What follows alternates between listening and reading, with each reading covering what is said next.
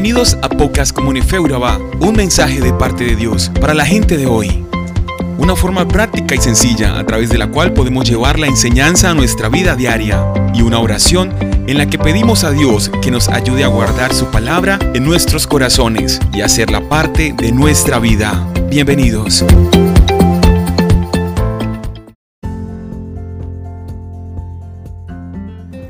Hola, qué placer para mí es poder compartir el devocional de hoy contigo, que está inspirado en el libro de Éxodo capítulos 19 y 20. A propósito, te invito a leerlo antes de escuchar este devocional para que tengas una perspectiva más completa de este episodio. Tres meses después de que Israel salió de Egipto, llegaron al desierto de Sinaí, una parada rumbo a Canaán. Dios vio que era necesario que su pueblo pase por Sinaí antes de ir a la tierra prometida. Pero antes de avanzar miremos qué significa Sinaí y por qué es importante esta parada. Viene del hebreo Sinai, que significa quizás espinoso. El nombre se podría relacionar con sin la diosa luna de los babilonios. Entonces podríamos pensar que es un lugar donde podemos tener un encuentro real con Dios alejados de la influencia de otros dioses. Si esto es así, entonces ¿con qué propósito los llevó allí? La razón del por qué el pueblo de Israel tenía que pasar por Sinaí antes de ir a Canaán radicaba en que debían conocer el propósito de Dios para ellos. Como ya dijimos antes, no hay nada de lo que Dios haga que no tenga un propósito. Dios tiene un propósito para ellos y ellos debían saberlo directamente de Dios.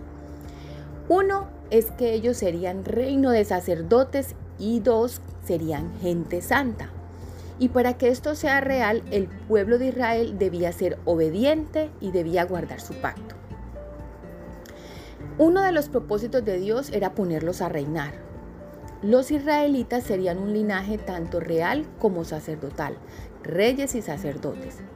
En un mundo infestado por la maldad debían ser reyes morales y espirituales en el sentido de que prevalecerían sobre el reino del pecado, serían cabeza y no cola, ya que tendrían una vida de prosperidad. Y serían sacerdotes porque debían ser los intermediarios entre Dios y los paganos.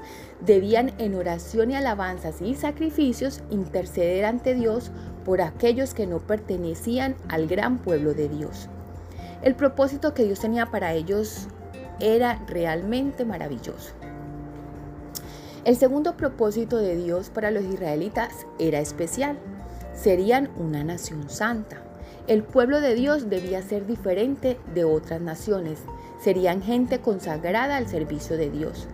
El ser santo no implica, no implica impecabilidad o perfección, pero sí indica ser separado de lo mundano para un uso sagrado, para Dios. Y es que un Dios santo exige un pueblo santo. El pueblo de Israel fue llamado a ser un pueblo santo, separado por Dios para una misión especial. Serían los que prepararían el camino para la venida del Mesías, Jesús. ¿Cómo llegarían entonces a ser un reino de sacerdotes y gente santa? La respuesta está en la siguiente declaración. Si dieres oído a mi voz y guardares mi pacto, parece obvio, pero no lo es. Es mucho más serio de lo que parece. El pueblo debía ser obediente. Y para esto Dios establece unos límites, las llamadas leyes, ¿cierto? Que las encontramos en el capítulo 20. Por eso te invitaba a leerlo completo. Que son necesarias estas leyes para vivir en comunidad. Porque contrario a lo que pensamos, la verdadera libertad en Cristo es tener una buena relación con Dios y con los demás, con las personas con quien convivimos. Incluso hay una frase muy popular que dice, nuestra libertad termina donde comienza la de los demás. Imagínate que sin normas sería imposible vivir en sociedad. Por ejemplo, si no hay semáforos para controlar el tránsito, sería un caos vehicular.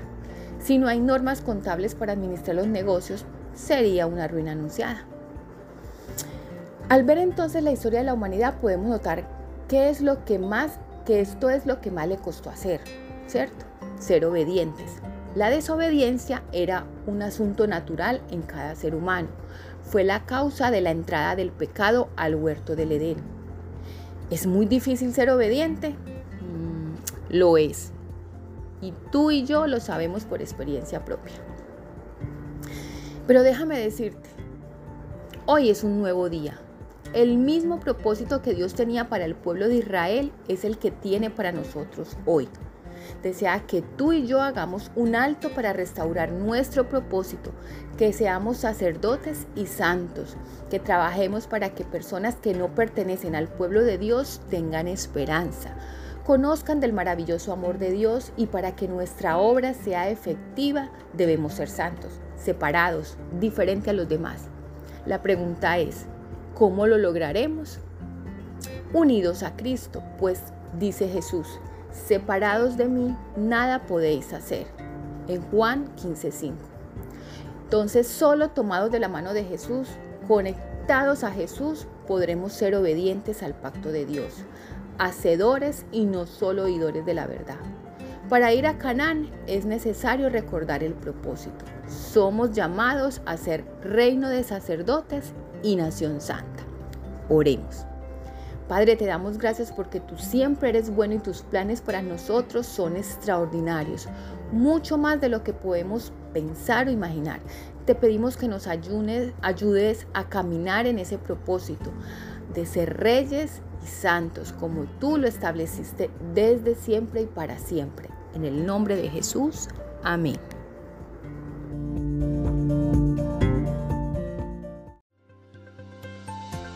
Somos Comunife Urabá, un lugar para la gente de hoy.